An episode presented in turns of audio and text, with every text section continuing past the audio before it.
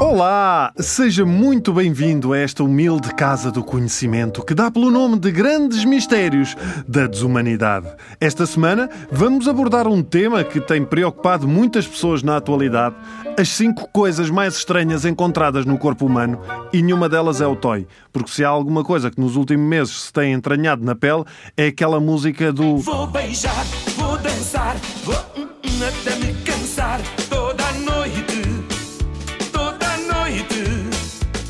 Quanto a outras coisas estranhas no corpo humano, seria de pensar que, em qualquer parte do mundo, as pessoas só ingerem comida. Mas a história e, sobretudo, o Correio da Manhã dizem-nos que não. Onde é que acham que o Fernando Mendes guarda aquela traquitana toda que lhe mandam lá no preço certo?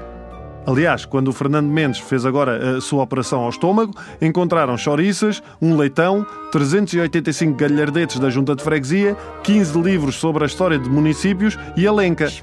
Por incrível que pareça, um dos objetos mais encontrados no estômago de uma pessoa foi um telemóvel. Um telemóvel. Eu acho que nestas pessoas é que faz todo o sentido dizer ela é muito feia, mas o que conta é o interior. Ah, sim, ela é muito boa pessoa. Não, não, não, é, é ter mesmo um iPhone novinho lá dentro.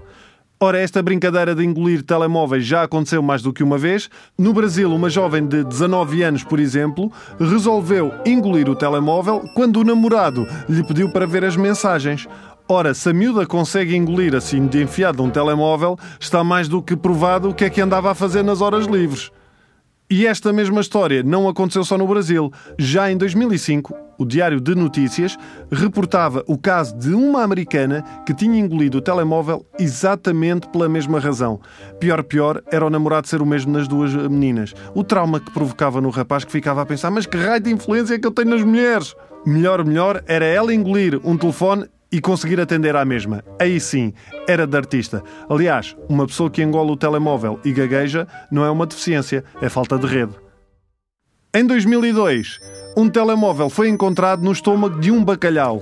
Um senhor apanhou o dito peixe e qual não foi a surpresa quando, ao amanhã-lo, encontrou um telefone à prova de água e a funcionar. Depois confeccionou e fez bacalhau com Wi-Fi. Peço desculpa. Pelo simples não, se está a pensar oferecer um telemóvel à namorada, que seja um daqueles de ecrã bem grande. Solta-te, liberta-te, abre as asas do sonho, tens todo o futuro para saborear.